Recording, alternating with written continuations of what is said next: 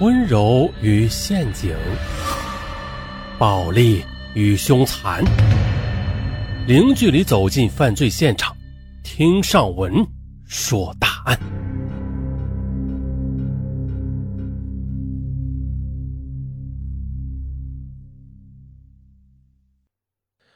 网络淘宝，快递到家，省钱又省力。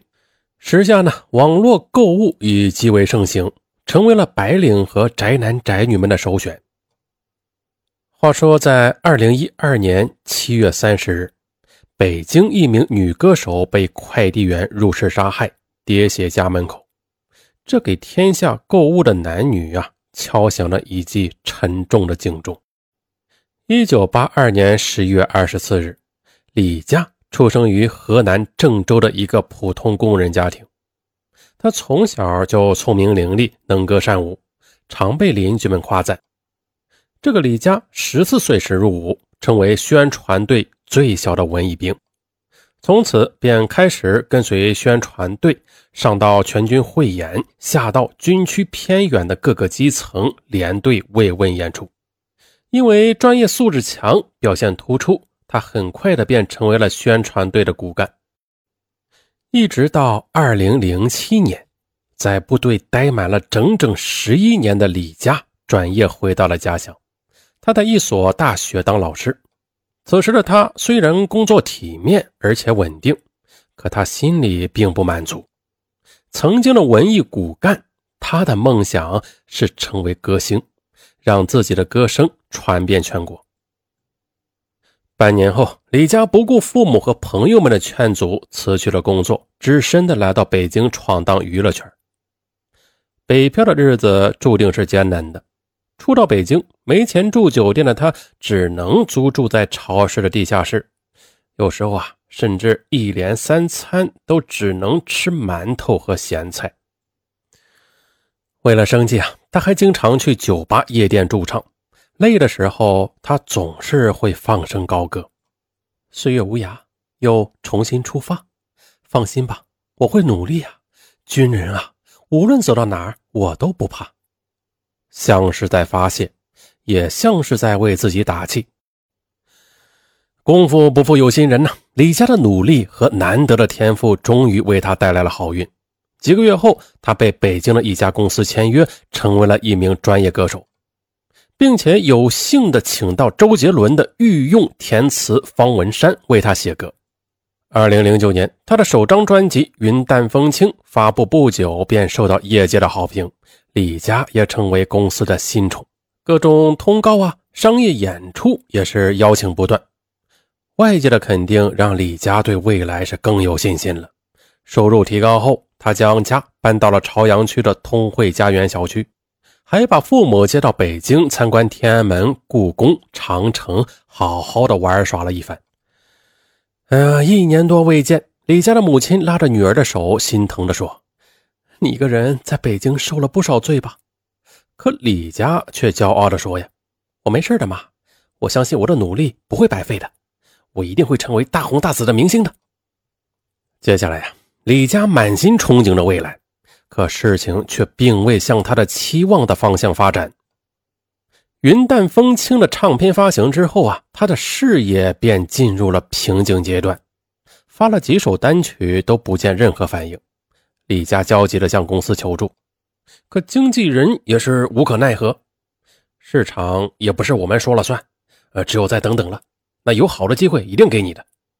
可是李佳一等就是好几个月，却仍然没有任何动静。与此同时啊，新生代的歌手层出不穷，他们个个实力雄厚，青春靓丽。相比之下，年近三十的李佳是越发显得后劲不足了。这期间呢，也有同行劝他：“其实你的实力不错，就这样白白浪费了，真可惜。像我们这样既没有后台，又没有干爹，即使再有实力，也很难出头的。你看我们公司那个新来的小姑娘，她一来就找了个投资方当干爹。”现在几乎每天都有通告，多风光啊！可是李家他却从骨子里看不起那种用身体换取成名机会的艺人。他不屑地说：“呀，我宁愿一辈子没有通告，也不会与他们同流合污的。”时间一天天过去，李家他除了一个月偶然有一两场小型的商业演出外，大部分时间都闲在家中无所事事。一些朋友常常关心的劝他说：“这年头要学会趁热打铁，你再沉寂下去的话，那就恐怕再也难有翻身的机会了。”此时，就连小区里的邻居见到他也会问一问：“哎，怎么好久没听到你新歌了？”这本是一句关心的话啊，但是在李家听来却是像在讽刺他一般，让他无比的尴尬。渐渐的，除了必要的工作，他甚至不愿出门与熟人碰面了，每天都待在家里和电脑相伴，成了名副其实的宅女。二零一一年七月的一天，李家在家闲得很无聊，便在网上找朋友聊天。可那位朋友啊，忙着在网上买东西呢，顾不上与他说话。又等了好久，那朋友终于发来一条网址链接。嘿，你看看这衣服不错吧？比商场里便宜一半呢。李佳打开一看，哎呦，这衣服的样式果然不错啊，尺寸、颜色、介绍样样齐全，便飞快的打字回过去。嗯，确实划算，怪不得这么长时间你都没有约我逛街呢。原来你是在网上购物啊。朋友又说了：“哎呀，逛街又热又累，价格也贵。我现在几乎不逛街了，只在网上购物。那你看，网上这么多购物商店，各大品牌的新品，包括旧款，样样齐全呢，又快又方便。”说完，他还向李佳推荐了几个他常去的购物网站。李佳一看，这网上的物品果然丰富，小到一针一线。大到家电家具，那是一应俱全。再看看服装类，他更激动了。一条他早已看中的品牌的雪纺连衣裙，竟然比商场便宜一半多。他不加思索，当即购买下来。第二天，他就接到了快递公司的电话，让他到楼下取衣服。哎呀，原来网购这么方便呐！李佳兴奋地飞奔下楼。快递员是一个看上去黑。而壮实的小伙子骑着一辆摩托车，摩托车上是拉满了包裹。李佳迫不及待地从他手上接过包裹，可正准备签收的时候，哎，这个快递员却发现了他自己的笔不见了。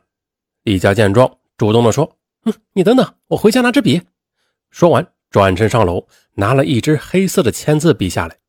签收后呢，他又热心地将笔送给了快递员：“那这支笔你拿去用吧。”快递员向他投来感激的一瞥，说了声谢谢，然后骑着摩托车风驰电掣般离去了。李佳回到家之后，换上新衣服，对着镜子是左照照，右看看，心想：“哎呀，这还真不错啊，跟商场里的是一模一样。看来这网购确实方便。”尝到甜头之后啊，接下来的一整天，他都趴在电脑前。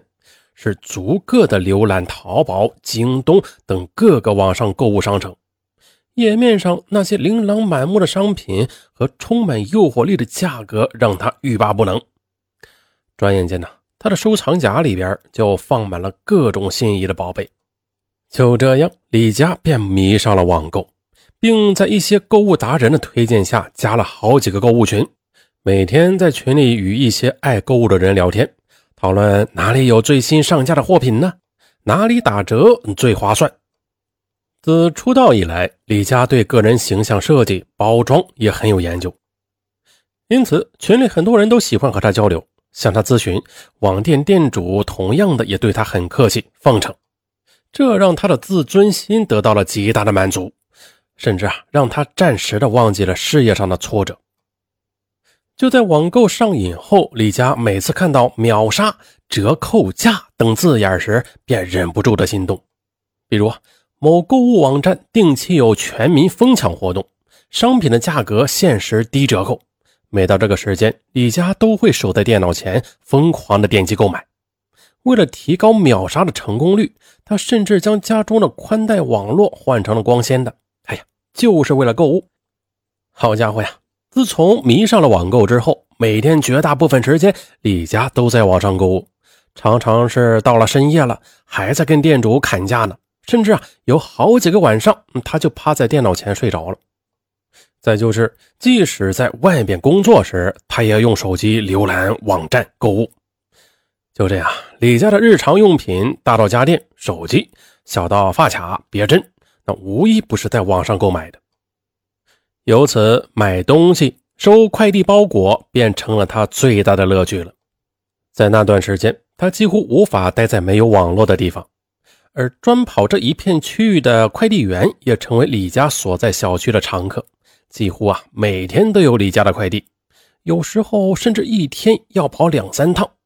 每次收到快递，李佳开心之余啊，还经常在楼下当着快递员和邻居的面前将包裹一一打开。